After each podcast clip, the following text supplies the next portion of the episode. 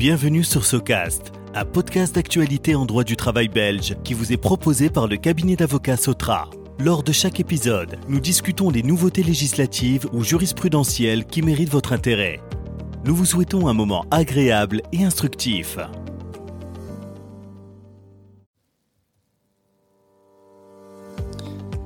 Bonjour à toutes et à tous, je suis Valentin Anquet, associé au sein du cabinet d'avocats Sotra, et je suis très heureux de vous accueillir pour ce nouvel épisode de SoCast, notre podcast d'actualité en droit du travail.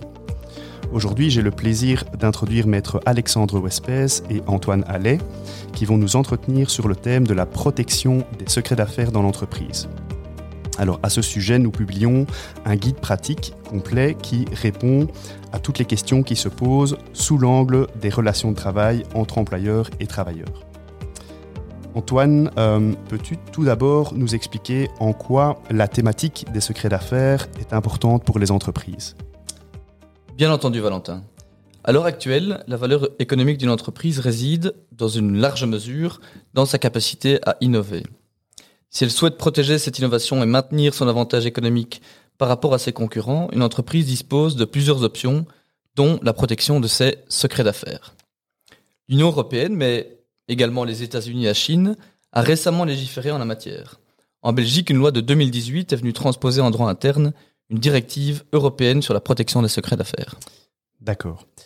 Alors, en quoi consiste un secret d'affaires et peux-tu nous en donner quelques exemples concrets? Bien sûr. Un secret d'affaires est toute information qui répond à trois conditions. Premièrement, elle est euh, secrète.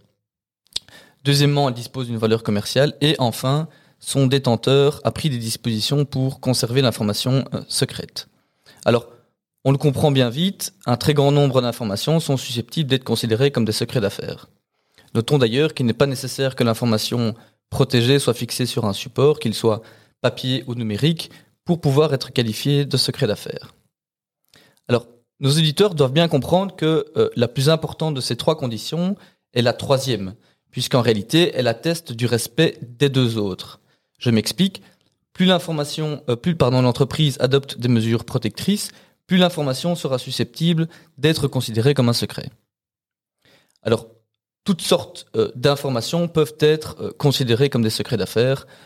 Je vous en liste quelques-unes. Nous avons tout ce qui est projet et résultats de recherche, projet de développement, projets commerciaux futurs, acquisition, collaboration, fusion, restructuration confidentielle, etc. Nous avons également euh, les offres remises aux clients, tout ce qui est euh, procédés et inventions euh, non brevetés, algorithmes utilisés, code source, software, listing client et j'en passe. En pratique, comment l'employeur peut-il protéger ses secrets contre des violations en interne? Alors, des mesures très concrètes permettent à l'employeur de protéger ses secrets et dans le même temps de se placer dans les meilleures conditions pour réagir efficacement en cas de violation. Nous proposons de classer ces mesures en deux grandes catégories. Tout d'abord les mesures euh, collectives et euh, d'autre part les mesures d'ordre individuel. Sur un plan plus euh, collectif, l'employeur peut par exemple mettre en place une politique interne qui réglemente l'accès, l'utilisation et la divulgation de ces secrets. L'entreprise peut ainsi limiter l'accès à tout ou certains de ses secrets à une catégorie de son personnel, stocker ses secrets d'affaires sur un serveur sécurisé en les protégeant avec un mot de passe, etc. L'entreprise peut également insérer dans euh, le règlement de travail des dispositions qui protègent ses secrets et prévoir des sanctions en cas de violation.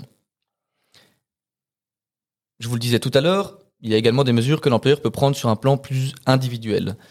Euh, Dans la matière qui nous intéresse, euh, droit du travail, l'employeur peut insérer dans les contrats de travail diverses clauses qui seront directement ou indirectement utiles à la protection de ses secrets d'affaires. Alors, on peut citer par exemple une clause de confidentialité, une clause euh, pénale ou une clause de non-concurrence qui indirectement prémunit l'employeur contre des violations de ses secrets d'affaires. D'accord. Euh, Alexandre, peux-tu nous présenter de manière plus large quels sont les mécanismes de protection prévus par la loi? Alors oui, bien sûr, la loi vise donc trois comportements distincts, l'obtention, l'utilisation et la divulgation des secrets d'affaires. Selon les circonstances, ces comportements seront qualifiés d'illicites ou de licites. Alors quelques exemples, l'obtention illicite, c'est par exemple la situation dans laquelle un travailleur va pirater le mot de passe de son supérieur hiérarchique ou de tout autre travailleur dans l'entreprise afin d'accéder à des informations confidentielles auxquelles il n'avait pas accès. Mais c'est également le cas si il brise, par exemple, un cadenas euh, qui contient des informations euh, confidentielles. Au niveau de l'utilisation et de la divulgation illicite de secrets d'affaires, c'est notamment la situation dans laquelle le travailleur qui est ou non encore dans l'entreprise va utiliser pour son propre compte ou pour le compte de son nouvel employeur le listing client de son employeur afin de détourner sa clientèle. Euh, c'est également le cas s'il utilise des euh, informations confidentielles pour son propre compte pour euh, détourner des clients et pour monter une société concurrente. D'accord. Alexandre, pour terminer, peux-tu nous exposer les recours judiciaires, par exemple, dont dispose l'employeur en cas de violation de ses secrets?